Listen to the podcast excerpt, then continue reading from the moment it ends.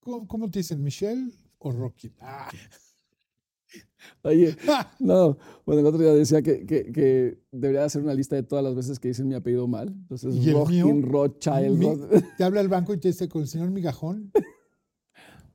Y le digo, si no sabes decir mi nombre, no me llames. Pues no te van a llamar En la escuela, como te decían? Micho. Sí, Cuando eras de Alex Sintek y la gente normal, no, igual, Micho. Micho. Sí, como, ah, o sea, siempre, a ver, todos tuvimos, ¿cuál- ¿cuál fue tu peor apodo que te pusieron de chiquito? Pues no, siempre me decían el gordo Mijangos Ah, bueno, a mí- yo era o Mijangos. tricky track por las pecas, Eh, porque era galleta con chispas de chocolate. oye, nunca te decían, ¿por qué te dicen Rockin? ¿No? A mí me decían, ¿por qué te dicen Mijangos? Alamillo, Ah, Alamillo, que que Carlitos. bien el Carlitos, me, me dice coach, ¿no? Pero luego me preguntan, oye, ¿por qué te dicen Mijangos? Oye, Micho, ¿qué te gustó primero, la arquitectura o la música? La música, porque no, no sabía de arquitectura. No, yo Ah. empecé a tocar a los 13 años. Bueno, eh, sí, a los 13 me, me compra mi mamá la primera batería y mi No. hermano tenía un amigo baterista en la escuela y se le ocurre a mi hermano decirle a mi mamá que tal vez si toco la batería se me quita lo ansioso y lo hiperactivo.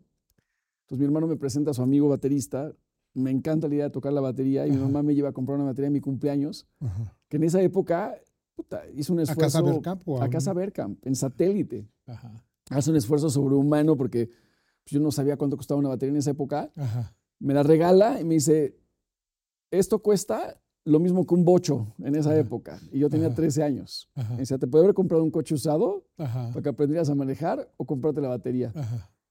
No es para un ratito, más te vale que le saques provecho.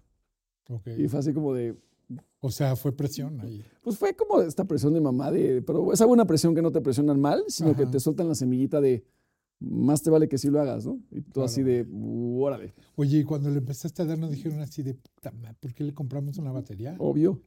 Eso le pasa a todo el mundo. Ahí Obvio. le voy a comprar una batería a mi hijo y luego al rato, no mames, se vuelven locos, güey. Pero más que mi mamá, los vecinos. Los vecinos me, mandaban a la policía Ajá.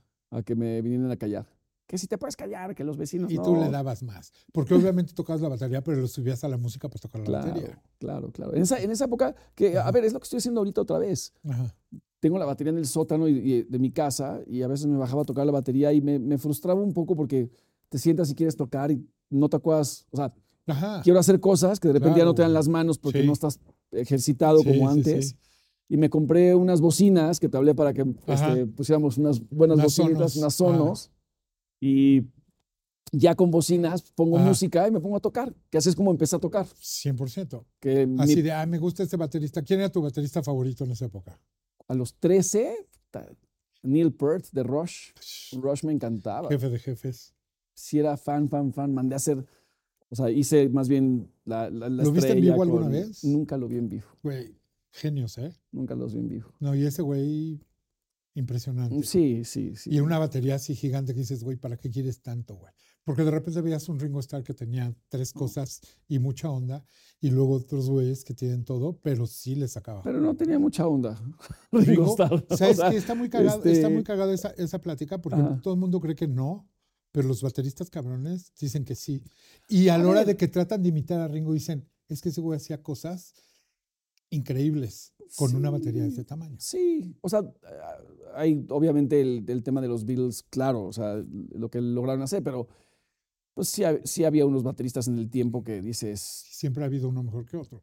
Y con un estilo. Creo que también, yo creo que a final de cuentas, no importa lo que hagas, seas arquitecto, seas diseñador, seas músico, seas cocinero, lo que, lo que tienes que encontrar es, te tienes que encontrar tú quién eres y sacarle el jugo a tu limitación o a tu talento. bueno, un, un gran ejemplo de eso era Keith Moon de los. Doors, de, la- de, de The Who.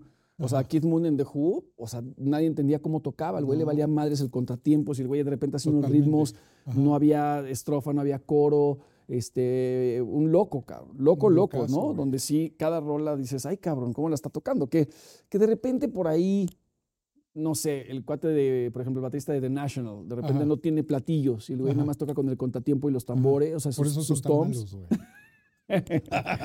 este, pero hay pues, de repente bateristas que ves haciendo cosas que, que- que, pues, de repente unos ambidiestros que están tocando con las dos manos que dices, no, unas bestias, ¿no? El de Dave Matthews, que yo sé que a ti tampoco te gusta tanto Dave Matthews, pero... ¿Quién es este, Dave Matthews? Exacto. Oye, a ver, a ver una cosa.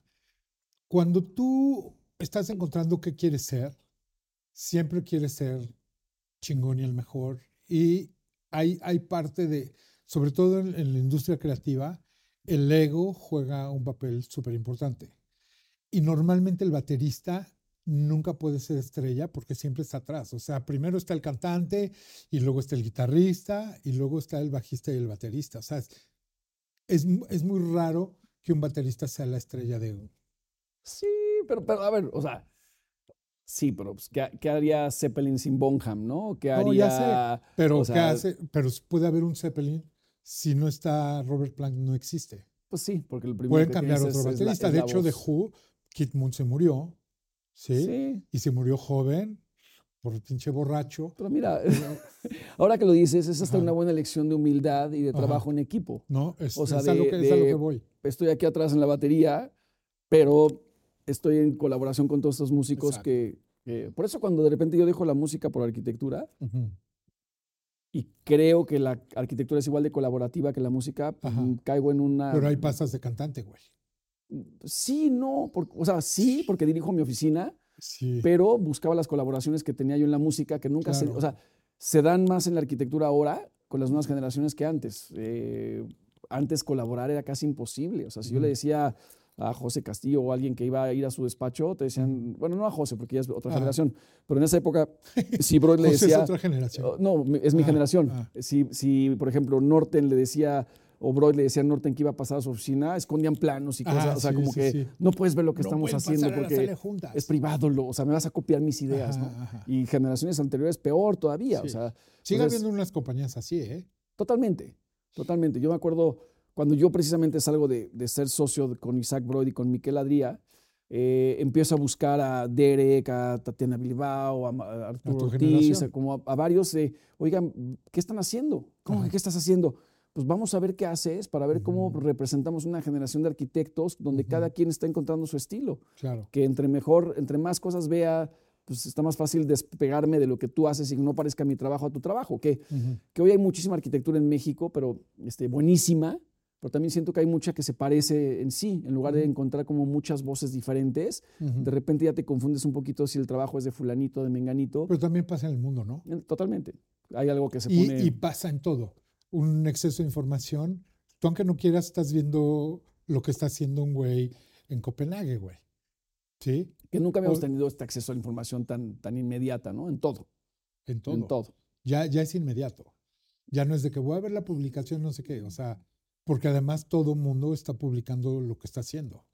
Desde el proyecto, los avances, hasta que ya está. Sí, antes te esperabas a que saliera en la revista y la revista, ahorita ya la revista, ya nadie quiere la revista, ya lo vio publicado en digital 30 veces, ¿no? Sí. Que esa es la parte que tú y hemos platicado mucho como del avance, el avance de la tecnología contra el avance como de seres humanos, que, que- que ha avanzado tanto la tecnología que de repente nuestro avance de entendimiento de las cosas está a la par o no está a la par. Porque si hoy puedo tener la información inmediata de, de la guerra, del huracán, de lo que está pasando, como, como, como ser humano, cómo estoy evolucionando para poder recibir toda esa información y estar bien, o sea, responder sin enojo, responder sin agresión, responder Eh, sin... eh, eh, es bien complicado. El otro día yo estaba platicando con alguien y de hecho hay tanta información que ya no te pega tanto como te pegaba antes.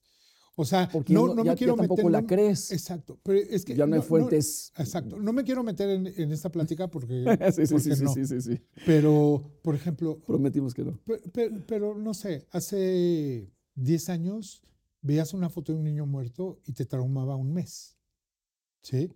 Ao- o sea, o Yo- más. Yo he visto unas. No, pero, la- ahorita pero que- las que ves ahorita, sí, pero ahorita swipeas, ¿sí me entiendes? Y estás tan acostumbrado a recibir tanto, o sea, ves huracán, ves muerto, ves bomba, ves atentado, ves, al- o sea, todo el tiempo están pasando cosas malas Sí. y ya no te afectan tanto, ¿sí? En, en el, en el, en el momento Sí. inmediato. Sí, sí, Sí. sí. O sea, No, y, es e- que y eso podría ser como una deshumanización. Al momento de que nos estamos tratando de volver más humanos, también hay esta constante de, des- de- ya no nos choqueamos tanto.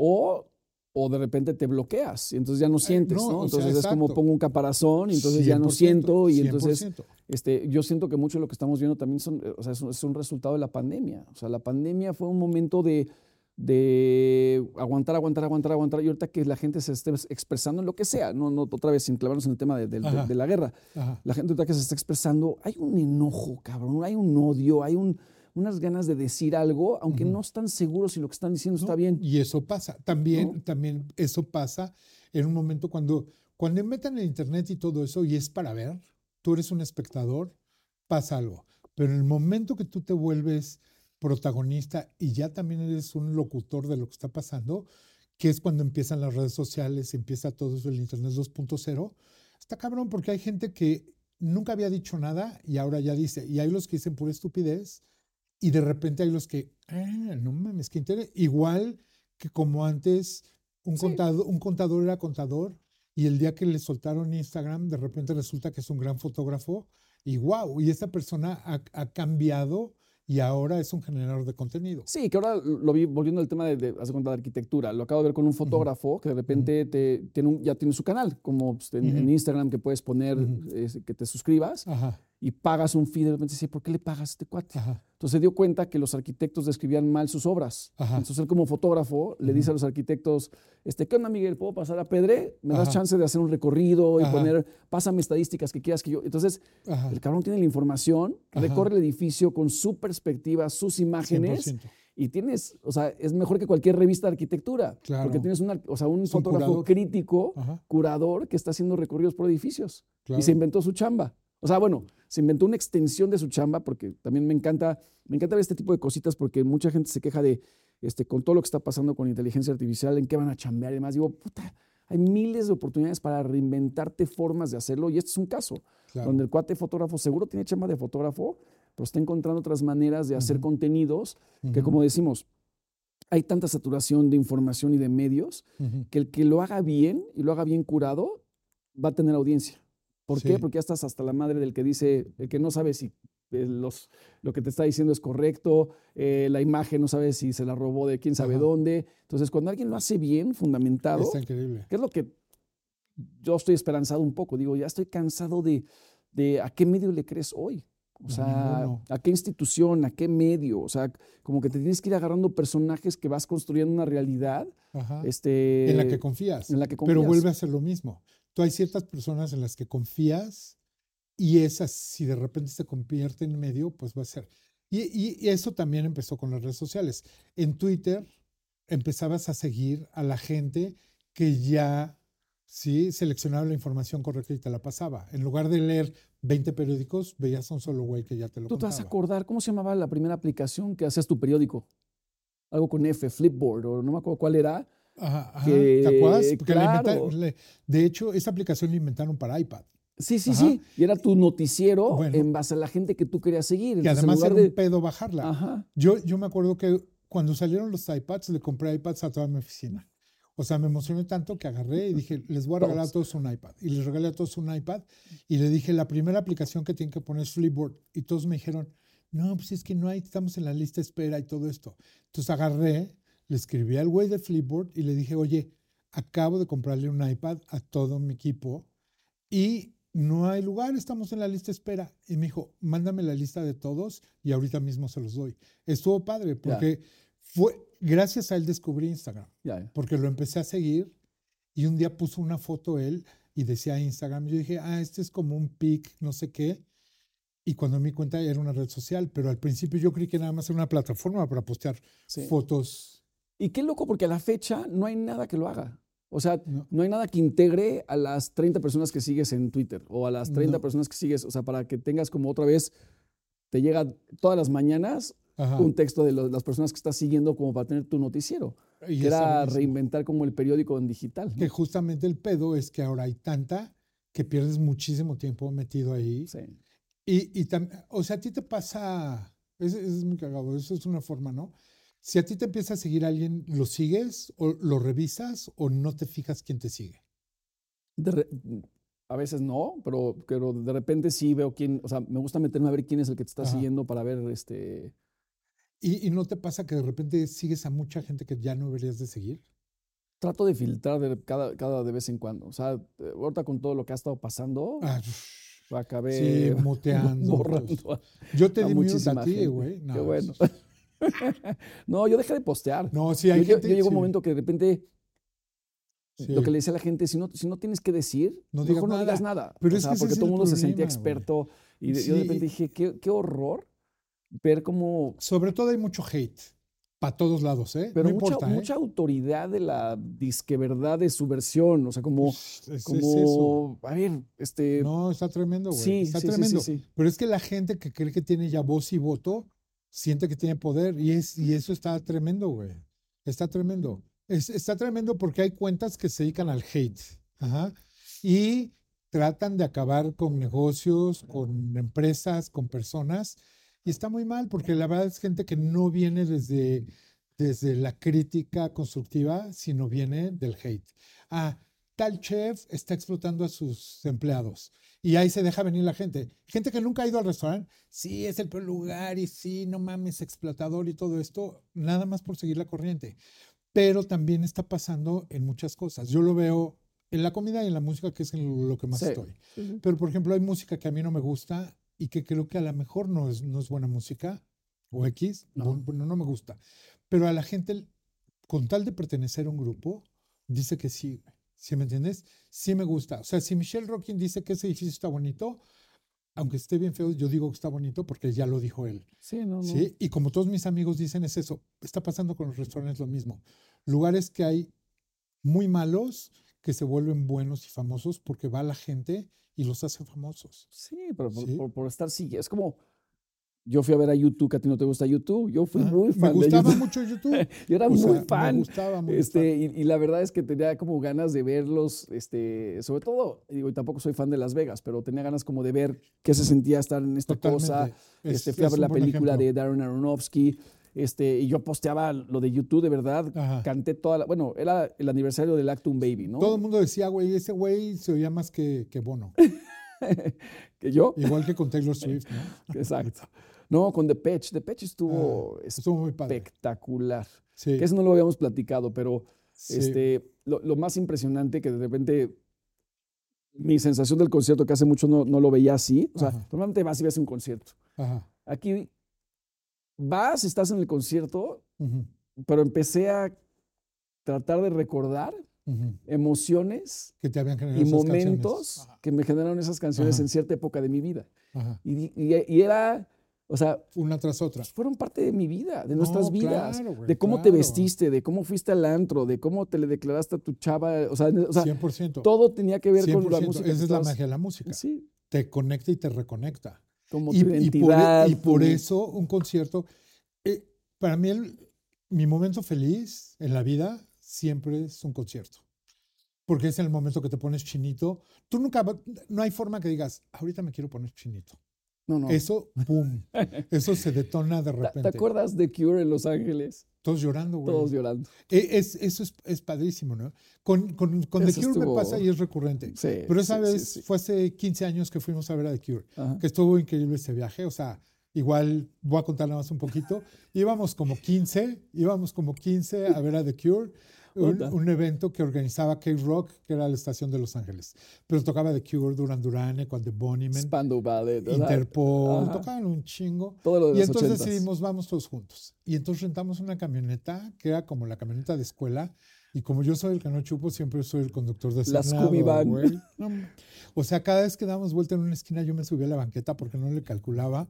Pero, pero estuvo muy bueno porque obviamente lo que más queríamos ver era The Cure. Sí. Entonces llegamos, íbamos además chile dulce de manteca en ese viaje. Pero hubo un momento, ya al estar viendo The Cure, cuando nos volteamos a ver, todos estábamos llorando, güey. Pero, a ver, te, te lo voy a escribir exacto, a ver, si, a ver si te acuerdas igual. Este cabrón empieza a cantar Pictures of Me, Pictures of You, Ajá. este, y está cantando y de repente deja la guitarra porque ya no puede cantar de la Ajá. emoción que trae Ajá. y el güey se empieza a abrazar. Ajá. Y el güey abrazándose empieza a cantar Güey, en el lo que pasa es que micrófono. como está engordando un chingo, ya le haces así para ver si se alcanza, güey. Bueno, sí se alcanzaba un poquito. Ajá. Pero entonces él se empieza a abrazar y te Ajá. empieza a generar una tristeza de que está cantando Ajá. la canción y se está, Ajá. yo no sé si acordando del momento que le escribió y se estaba cortando las venas, pero yo de repente empiezo así como de aflojar el moco, ya sabes, así de, y digo, Ajá. puta, qué pena, güey, no voy a llorar Ajá. aquí ahorita. Ajá. Y volteo y no sé quién estaba de mi lado izquierdo y te veo llorando. Y de repente volteo y volteas atrás y todo el estadio llorando. Así de, dije, wow, cabrón, qué capacidad de transmitir emoción en un concierto y con una Sí. rola, que aparte es mi rola favorita, ¿no? Uno- y, a- y además es, es increíble poder conectar, ¿no? Que, que eso es bien importante, cómo algo hace que se conecte todo el mundo. Es como estar en una misa, güey. Que de repente, yo sé que suena, eh, es raro, pero cuando yo voy a un concierto, pues, me gusta meterme al concierto, o sea, me gusta conectar en esa parte, que es como, lo veo como cuando alguna vez iba a ver yo un partido de fútbol con algún amigo, yo no soy Ujú. futbolero, pero iba aquí al estadio de los Pumas, y entonces Aquí. yo quería platicar y mis amigos decían, cállate, estás en un, estás en un partido de fútbol. Eso pasa en los conciertos. y eso a mí cuando me quieren hablar en un concierto es como, no me hables, cabrón. Por eso no me quiero-". gusta ir a festivales, güey. Ah, Porque porque los gente festivales ya a la gente le vale más la música. Van por, por, por lo otro. Y creo que lo, lo maravilloso de la música es eso. Es conectar con la música y es un momento sagrado. Y, y para el músico también es bien importante. El músico lo que quiere es conectar con la gente y verlo así. Robert Smith en México, yo lo he visto llorar porque ve a todo mundo. O sea, ese concierto famoso del 2013 aquí en México, el día que tembló y es el sí, concierto más sí. largo que ha tocado, Sí, tocaron Güey, o sea, llegas a un país donde no hablan español, donde no hablan inglés y todos se saben todas las letras, ya está cabrón. Los oyes y eh, tembló, pasó todo. Bueno, a o ver, sea, nunca se nos va a olvidar. la cara de David Gunn en México, o sea, no, po- no podían, cabrón, No, con, no, con la emoción de, o sea, grabaron el documental porque sabían a lo que venían. 100%. Y aparte cómo reinterpretan las canciones y cómo te ponen Andy Fletcher, o sea, hay una, una cosa Sí, como de... todo está. Que, ah, que además está muy armado. Sí. Sí, porque yo a Depeche Mode los he visto desde hace Sí, sí, sí. 40 años, todas sus giras, y los he visto cómo evolucionan. Yo que soy muy fan, ya no me gustan tanto. ya. Ajá, porque ya me doy cuenta de, que- de que es el show y siempre hace lo mismo. Bueno, y los y acababas de ver en Los. Ángeles, ¿no? También. Sí, este año los vi cuatro veces, güey, ya más que suficiente. Pero algo que, algo que me gusta de, de algunos grupos, y, y The Cure es el ejemplo, estos güeyes tocan canciones diferentes cada concierto, tocan muchas, o sea, dices, güey, estos güeyes saben 100 canciones mínimo, güey. Sí. ¿Sí? Sí. Y de repente tocan una y no la vuelven a tocar en toda la gira y cosas de estilo, ¿no? Depeche Mode está empezando a hacer ahorita, después de venir a México, en las, en las siguientes fechas, ha metido canciones que no había tocado, Ya. Que yo yo, digo te dije, así yo de, te dije la de Home y tú me decías, ya no la tocan. ¿no? Y la y tocaron. tú la posteaste y yo así, Sí, ¿cómo? y la toca- pero la tocaron un día. Y, y ahorita, porque nos están tocando Black Celebration Sí. y están tocando esas. Pero bueno, te digo, la, la- la música es, es- es la maravilla y los cono- conecta. Seguramente este fin Ah, no, tú te vas de viaje, güey, pero bueno.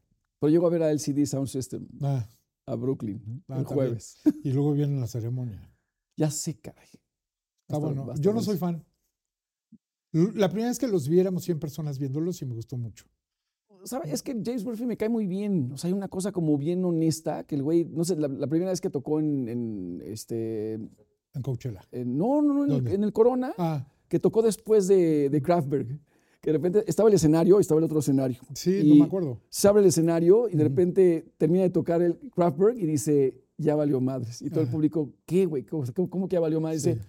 Es que ya vieron de dónde me he robado todas mis influencias. Sí. Y Te- Y te digo una cosa, yo estaba con Kraftwerk y, y estaban tocando esos güeyes y nada más decían así, de, Sí, como nada que ver, ¿no? sí, sí. Pero bueno, me, gusta el show. No, pero está, está padre. Y además también te das cuenta que eso está muy padre. Por ejemplo, el mismo Tom York y, y, y Radiohead diciéndole a Kraftwerk, gracias a ustedes. Son los ¿Sí me papás. entiendes? ¿Te acuerdas cuando le abrió Kraftwerk a, a- a- Radiohead? Tom les dijo, gracias por dejarnos cerrar su concierto. Exacto. O sea, Exacto. e- es- ese tipo de comentarios de humildad así chingones está increíble. Pero es que hay que reconocer, y ahorita lo platicábamos en el recorrido que hicimos del edificio, tú, Miguel y yo, o sea, que, que si no eres capaz de reconocer lo que hicieron otras generaciones para que tú puedas hacer lo que haces hoy, estás jodido. O sea, a mí me parece importantísimo, yo como arquitecto, para poder hacer una arquitectura contemporánea, si no hubiera existido una generación, y siempre lo he dicho, como la de Broid, Norten, Kalach, Alvin, Vasconcelos, como en alguna época que pelearon por enseñarnos una arquitectura diferente, porque todas las escuelas querían que fueras legorreta Ajá, y te sí. enseñaban a hacer otro tipo de legorreta. Y, Ajá. decían- y estos cabrones llegaron y dijeron, no, hay un modernismo que hay que reintroducir. Porque México tuvo etapas modernas. O sea, ¿tú Sí, te acuerdas las fotos de repente del Palacio de los Deportes con un este, no. Aston Martin afuera con un coche que la gente dice, ¿y esto dónde está? Claro. Eh, ciudad universitaria y otras cosas. Lo mismo con la música. O sea, si, si la gente no reconoce que Kraftwerk son los papás de todo el movimiento electrónico, o sea, este, pues no, no tienes como, sí. este, no hay como una entrada. No, totalmente. ¿Tú, ¿Tú crees que hay esa falta o crees que la gente sí le gusta saber historia? O sea, vas a un museo y te toca ver arte de, de todos los tiempos. Y, y tenemos que entender que todo viene de, de algo y va evolucionando, y va cambiando y va, va mezclándose. A mí me encantan las cronologías, no todo el tiempo son claras, pero a mí me encanta, siempre que veo algo que me interesa, de repente digo, ¿y, y esto en relación, esto en el tiempo, con qué estaba? O sea, ¿Qué ¿qué estaba pasando cuando esto surgió? O sea, yo no sé si te acuerdas la exposición de esta pintora increíble, Hilma af Klimt, que hicieron una retrospectiva en el Guggenheim, Ajá. y, y de repente el curador decía, si esta mujer lo hubieran reconocido en su momento, la historia del arte contemporáneo abstracto hubiera cambiado. Entonces es como, pero ¿por qué nadie la mencionó? Y ahora que el día la mencionan, ¿cómo, Ajá. ¿cómo se vuelve a transformar esa línea en el tiempo? Yo, yo creo que en el arte pasa mucho eso, ¿no? Y pasaba antes, porque no había forma de comunicarse. O sea, eras un gran pintor, pero estabas encerrado en tu cuarto y en tu casa y eras pobre. Ajá. Después, en el momento que, que empieza a, a, a ver como este boom del arte, empiezan a redescubrir a, a la gente talentosa. O sea, a muchos de los pintores chingones, ¿de qué les sirve que sus cuadros se vendan en 20 millones de dólares? Sí, que ya se murieron, ya, ya no Sí, están, digo, para la Con la familia. música pasa diferente y ahorita, pues sí, la, la comunicación es inmediata, ¿no? Yo creo que, que con la arquitectura es algo que sí hay- es, es, es mucho más powerful que antes, ¿no? Sí, a ver, y, y se sigue hablando de proyectos no construidos de Frank Lloyd Wright y proyectos Ajá. no construidos de Mies. Ujú. Yo de repente en alguna de las, este, ya sabes que me encanta todo el tema de la tecnología, yo, yo de repente cuando empecé a hacer el primer proyecto del metaverso para, para Cuervo, eh, de repente decía, ¿y para qué va a servir el metaverso? Y decía, no sé si me hace mucho sentido este, hacer proyectos que no tengan conexión con la Tierra. Y yo de repente decía, ¿y por qué no hacemos en el metaverso tal vez un cementerio de arquitectura? Un cementerio de arquitectura de proyectos que ya no existen, que demolieron el Ajá. Capsule Hotel de Tokio, cabrón, que de repente digo, puta, si lo quiero visitar, ¿por qué no lo puedo visitar en algún lugar donde pues, tengo mi, mi Oculus o lo que sea? Ajá. Y de repente empezó, digo, platiqué con varias gentes porque estaría padre que de repente algún museo lo, lo, lo- lo tomara, porque puede ser este, un cementerio de arquitectura que ya no existe físicamente, pero que existió, Ajá. o imagínate recrear proyectos no construidos de grandes arquitectos que puedas visitar. Increíble. Y entonces Eso imagínate que te padre. metes con tu Oculus y este que era de Mies, pues de repente lo visitas, pero pues ¿dónde está? Ajá. Pues existe en un lugar virtual. Hay una biblioteca digital virtual de Exacto. proyectos que... Y, y- y verlos como eran originales, porque hay muchos que están remodelados, muchos destruidos. No, los no construidos. Ajá. Imagínate lo que querías, la utopía de repente de, no sé, o sea, cualquier de los loquitos de esa época, ¿no? Ujú. Buckminster Fuller, de repente las cosas que no construyó porque no había quien se aventara a hacerlas Ajá. y verlas construidas, ¿no? O sea, esa es la parte que, que me parecería interesante poder llevar a cabo en un tema digital, ¿no? Donde no tratas de hacer lo mismo, pero, pero, pero haces una, un archivo de Ujú. una arquitectura con una seriedad de cosas que, que fueron importantes porque a Ujú. veces este, hay pensamientos increíblemente trascendentes detrás de obras que no se hicieron. Más allá de ver el edificio construido, era si lo levantabas para que la parte de abajo pasara libre por debajo y entonces había un tema de conexión con la comunidad este, luego, luego, o, o qué pueden hacer los edificios este, dependiendo su función y demás ante un entorno. Y te digo, no se llegaron a hacer, pero las ideas estaban ahí plasmadas. ¿no? Claro. O, sea, o, o re- o retomar la cantidad de, de proyectos que entran a concursos. Los, Porque los concursos no ganados, ¿no? exacto. Que sabes que esta es la mejor versión que esta. ¿Qué hubiera Sí. pasado si el Pompidou no hubiera... E- exa- Exacto, porque de repente, o sea, tú has estado entre ellos que de repente dices, güey, pues es que para tal, para tal proyecto yo concursé y estaba increíble, pero quedé en segundo. Ese segundo, como no se hizo, pues ahí se quedó, güey. Bueno, acabas, eh, ¿qué tal este boom del cuate que, que sacó cómo, cómo era México antes y cómo se veían las pirámides en el valle este, antes de que existiera este, todo lo que existe hoy de ciudad? Claro. Pues algún, no me acuerdo si era una tesis de alguien, ya no me acuerdo bien cómo es la Ajá. historia, pero vi las imágenes y qué bonito ver todos los canales de Xochimilco, pero por toda, Qué locura. o sea, el Claro, lago completo claro. y cómo, o sea, porque te vuelves a imaginar Ajá. algo que lo veías en libros con una ilustración, pero hoy con inteligencia artificial otra vez lo puedes recrear Y podrías hacer una película y podrías hacer algo muy cabrón. totalmente. Que, que también lo que es bien interesante de, de, por ejemplo, el tema pirámides es, hasta hace 100 años las pirámides no son como las veíamos ahorita. Estaban llenas de árboles y estaban todas llenas de, de vegetación. ¿Sí? Y así hay pirámides escondidas en todo el mundo que están descubriendo. En Europa hay pirámides. güey. Bueno, aquí en México tenemos pirámides que se quedó tapado el 80% del, del- del- de, de toda la ciudad, que de repente el gobierno mexicano dijo no más fondeo para los arqueólogos, o porque Ajá. venía, porque de repente abrieron que venía gente de fuera a ayudarnos, pero a cambio de que se llevaran piezas de lo que encontraban. Entonces, el gobierno mexicano llegó un momento que dijo, no, ya no, porque no quiero que te lleves piezas de los tesoros mexicanos, pero pues, se dejó de fondear la investigación, o no sé bien cómo, o sea, no entiendo bien. Sí, y que, que siguieron apareciendo de repente ahí en una excavación, una línea de metro, pum, ahí hay pirámides, o ahí hay... o sea, Exacto. eso está cabrón, ¿no? Tú ya tienes tecnología como, o sea, estos escaneos del LIDAR que, que puedes escanear y saber qué hay Ajá. debajo de. Ahí hay una montaña, pues no, no es una montaña, es una pirámide, Ajá. pero requiere de un fondeo de, pues, de, de gobierno o de grants o becas o, o gente interesada en, en seguir entendiendo un poco de nuestro pasado, que, que a mí me parece indispensable, porque lugares como México, que tenemos una historia tan rica, ¿por qué nos seguimos invirtiendo en, en- volviendo al tema? Quiero, quiero ver hacia dónde vamos, pues es importantísimo irme también para atrás a conocer un poco, de, un poco Pues más de mi básico, historia. Necesitas por- conocer tu pasado para, Y porque seguramente re- replantearíamos cosas que no sabemos, Ajá. que hoy O queremos... tomaríamos decisiones mejores. Sí, o das por hecho que pasó esto con los aztecas o con los mayas. Sí, o a lo mejor más información nos daría otro tipo de, otro punto de vista diferente o un entendimiento diferente de No, sus totalmente. ceremonias u otras cosas, ¿no? Totalmente. Oye, Micho, si te metan un proyecto nuevo, por ejemplo, ahorita que estábamos platicando con Miguel, también estamos platicando de, de la importancia de que, de que ya la arquitectura también se tiene que volver más responsable. ¿Sí? Totalmente. ¿Qué- cu- cu- cuéntame un poco de eso. No, lo, que- lo que hacemos nosotros con los clientes, que, que me parece, o sea, todos somos, o sea, hay un tema de corresponsabilidad. Yo así lo veo desde Ajá. que empecé mi profesión como arquitecto. Ajá. Y lo que hacemos es que cuando llega un proyecto con un cliente, al principio yo traía sociólogos, este, antropólogos, economistas, y los juntaba en la mesa. Bueno, Ajá. tú llegaste a ir a varias Ajá. reuniones donde de repente Ujú. me decían, ¿y qué hace Mijangos acá? Ujú. No, pues Mijangos con el tema de tecnología y cómo está comunicando, íbamos con el seguro social a presentarles proyectos de hospitales, cabrón. Entonces. Juntábamos equipos interdisciplinarios que ayudaban que el cliente viera que tenía un potencial mayor. Y no había ningún arquitecto haciendo eso en esa época, cabrón. No, Éramos los primeros. Y decía, ¿y por qué Era viene fulanito?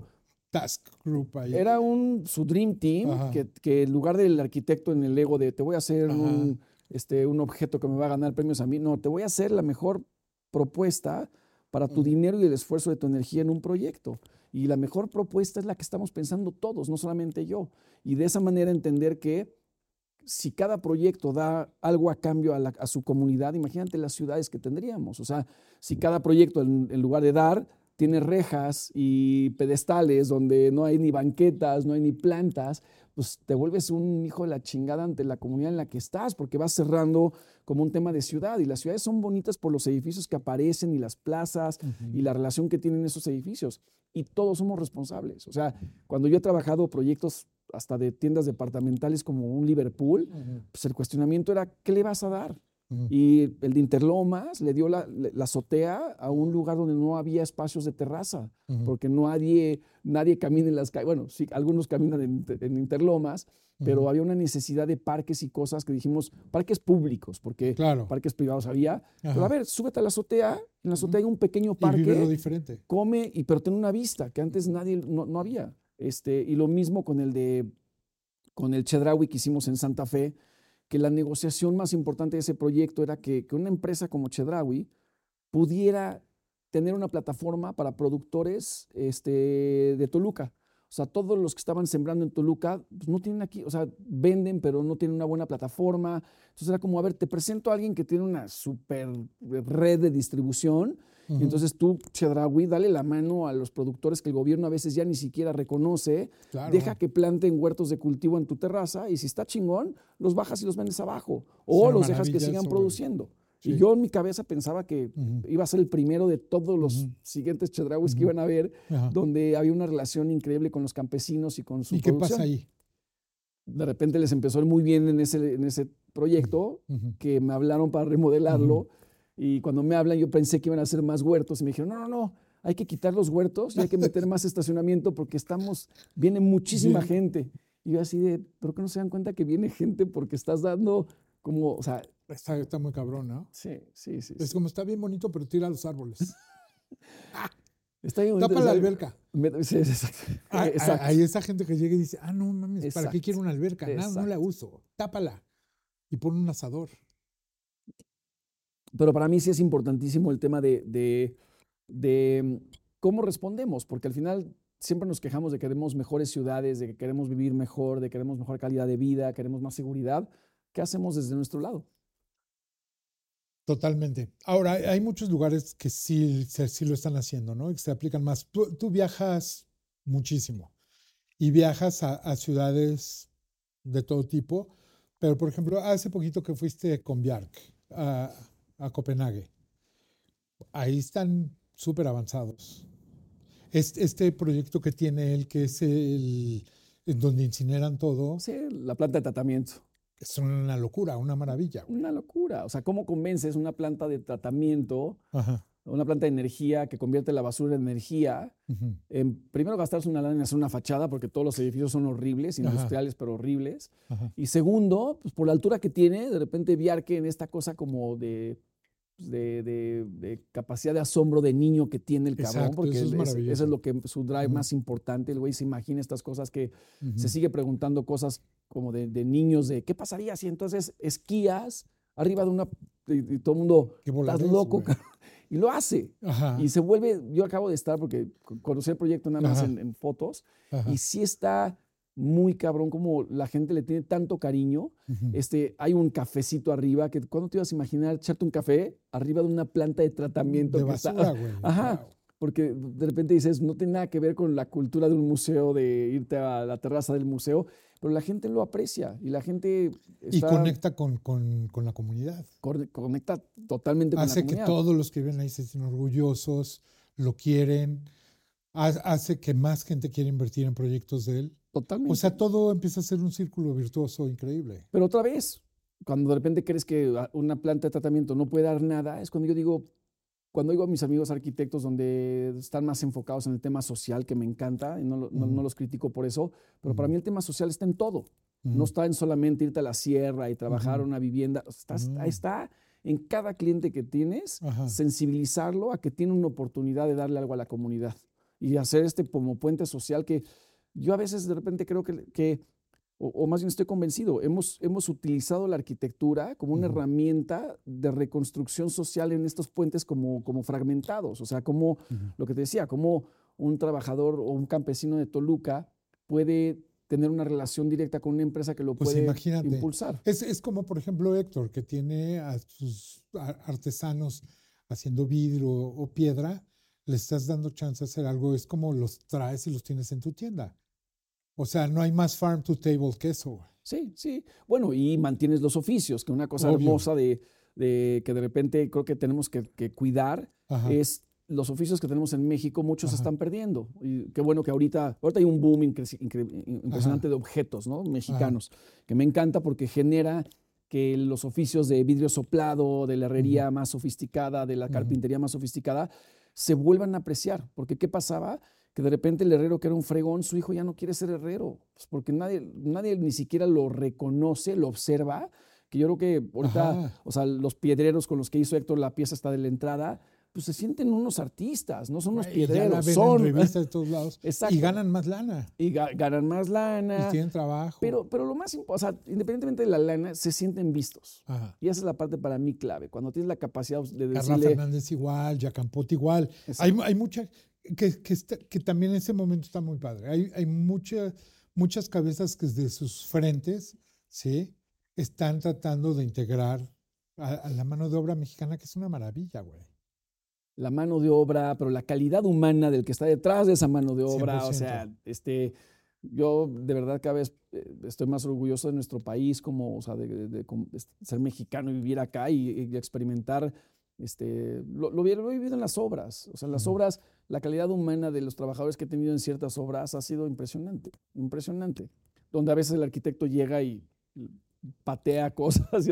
Y yo llegaba con maquetas en mis primeras obras, con los, o sea, llegaba y les dejaba maquetas a los albañiles, no al, no al constructor. Ajá. Le decía, tú vas a ver la maqueta y te la vas a llevar a tu Claro. pinche escritorio y nadie más la va a ver. Déjaselas a ellos. Y, y entonces, como que al principio los albañiles no me entendían por qué. Les decían, no, mira, es que así quiero que quede. O sea, este detalle es importante por estas cosas. Y cuando se sienten vistos, puta, te responden de una manera increíble. Claro. Se vuelven familia, güey. Es lo que te digo. Sí. Sí, y se sienten orgullosos de su trabajo. No, está, está increíble. ¿Qué, qué, qué proyecto traes ahorita así novedoso? Pues te- estamos haciendo el, el- el plan maestro este de Tamarindos en Los Cabos. Ajá. Que lo que está interesante de ese proyecto es un proyecto más integral, es un, tema, un proyecto más de reciprocidad. Este, últimamente traemos mucho esta idea de, de, de- de una nueva era de reciprocidad, de dejar de hablar de, leave no trace. ¿Cómo? Déjalo mejor, cabrón. Si vas a venir acá, cuando te vayas, esto tiene que estar más bonito de que cuando, antes de que tú llegaras. Entonces, es un plan maestro con, en, en Tamarindos, que está al lado de Flora Farms y de Acre, Ajá. pero Enrique Silva, que es el dueño de Tamarindos, que es un ingeniero agrónomo increíble, Ajá. que él, él, él trabajó mucho con Flora Farms y Acre y ellos crecieron, pero Tamarindos no. Va a ser un centro de investigación de, de ingenieros que vengan de todas partes del mundo a hablar de la tierra, la calidad de la tierra, cómo mejorar la tierra, qué produces en esa tierra. Y entonces vives, o sea, va a haber villas, va a haber spa, va a haber un hotel, va a haber casas. Las casas en lugar de ser como waterfront villas o como se les llamaba, no, ahora son farmfront. Estás Ah, enfrente de una granja, Ajá.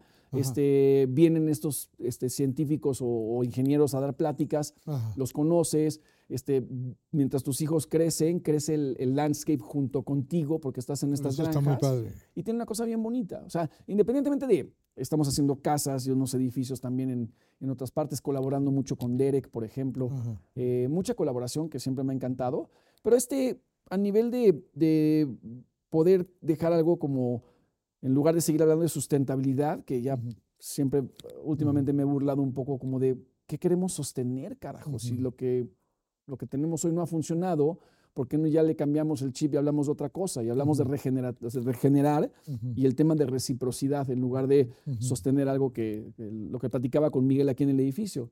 Dice, ay, tu edificio, ¿qué le puede dar a la tierra debajo de él? No solamente al entorno, sino ya también a comunidad, pero luego hacia abajo. Si el subsuelo y los mantos acuíferos están jodidos, podemos trabajar en mejorar la tierra debajo de los proyectos, tener sensores, como cosas que, que hagan que, que- que hablemos otro lenguaje que debería de ya funcionar con nuevas generaciones y no adoptar lo que ha venido pasando, que no ha llegado a nada. No ha llegado a nada. Sí, sí, sí, sí, totalmente. Oye, y en, en el tema de, ¿qué, qué, qué tanto crees que, por ejemplo, inteligencia artificial pueda jugar ya ese papel la- que te ayude realmente a proyectar y hacer? O sea, sí. ¿O nada más es un laboratorio no, cada vez está más perro. O sea, ya hace cuatro días sacó ChatGPT imágenes. Entonces yo ya con ChatGPT, antes hacía imágenes en Mid Journey, pero ahora ya puedo decir a ChatGPT que me dé una imagen de eh, estoy sentado con mi hangos en una Ajá. mesa con un café y una, y-. ¿no? Este, y te Ajá. reproduce algo. Y entre más trabaje, yo creo que la parte más interesante para mí, por lo menos, que, que es lo que decía. O sea, no, no queremos inteligencia artificial para más guiones de películas, no queremos inteligencia artificial para más, para, para, está bien para cosas creativas, sí, pero ¿cuándo podemos utilizar inteligencia artificial para limpiar los océanos? ¿Cuándo podemos utilizar la inteligencia artificial para evitar guerras? ¿Cuándo podemos utilizar, o sea, cuándo puede llegar ese momento que sí nos ayude a evolucionar, no solamente en la parte creativa, sino en la Sino parte de social. este, de igualdad, de tratar de cómo balanceamos un poco, este, Pues yo creo que sí nos puede ayudar, nada más hay que saberle preguntar, porque el chat GPT es, es eso. Tienes que aprenderle a preguntar, porque además va aprendiendo todos los días de todo. Que lo más interesante es que ya también abrieron, este OpenAI abrió que Ajá. ya te puedes hacer tu versión de un Large Language Model. O sea. ¿a qué se refiere esto? Ajá. Que yo ya puedo tener mi versión dentro de Roskin Arquitectos de ChatGPT de mi lenguaje. Y lo que yo le ponga y lo que yo le programe. Entonces me contesta sobre eso. Y lo mismo, digo, ya lo estaban haciendo despachos de arquitectura que estaban haciendo sus versiones de Mid Journey, o sea, Ajá. o de este, mm, eh, DALI o de Ajá. Stable Diffusion. Ajá. Entonces, en el despacho de Zaha Hadid, por ejemplo, ya hay gente que hace su versión donde meten todos los parámetros de los edificios de Zaha Hadid y entonces cuando tú le metes una pregunta, te da, o sea, si tú le pones, quiero hacer un lobby de un hotel de tantos pisos, pues te da imágenes de lo que está el despacho acostumbrado a trabajar, cabrón, Y en tiempo real. en tiempo real. Está, está increíble. Pero yo Me sí espero que en un futuro este, eh, podamos tener como respuestas, porque si seguimos nosotros programando la inteligencia artificial, si entre seres humanos no nos podemos poner de acuerdo, ¿cómo creemos que una inteligencia artificial nos va a dar respuestas sobre cómo tenemos que estar? No, pues también está bien peligroso eso, güey. Sí. Porque solamente representa, estamos representando a los humanos ahorita, no estamos hablando, no estamos programando inteligencia artificial dándole todo el feedback de los animales, de las plantas, del entorno, o sea, sigue siendo un poquito este, lo que ha pasado con la humanidad hasta ahorita. Y por eso decía Yuval Harari que, que se acabó la historia de la humanidad como hoy la conocemos, porque ahora la historia de la humanidad la va a empezar a contar la inteligencia artificial. Pero bueno, Totalmente. Está bueno, Micho. Gracias, cabrón. al contrario, ¿Eh? un placer, as Yo- always. ¿Eh? Cuídate, güey. Bien. Bye, gracias.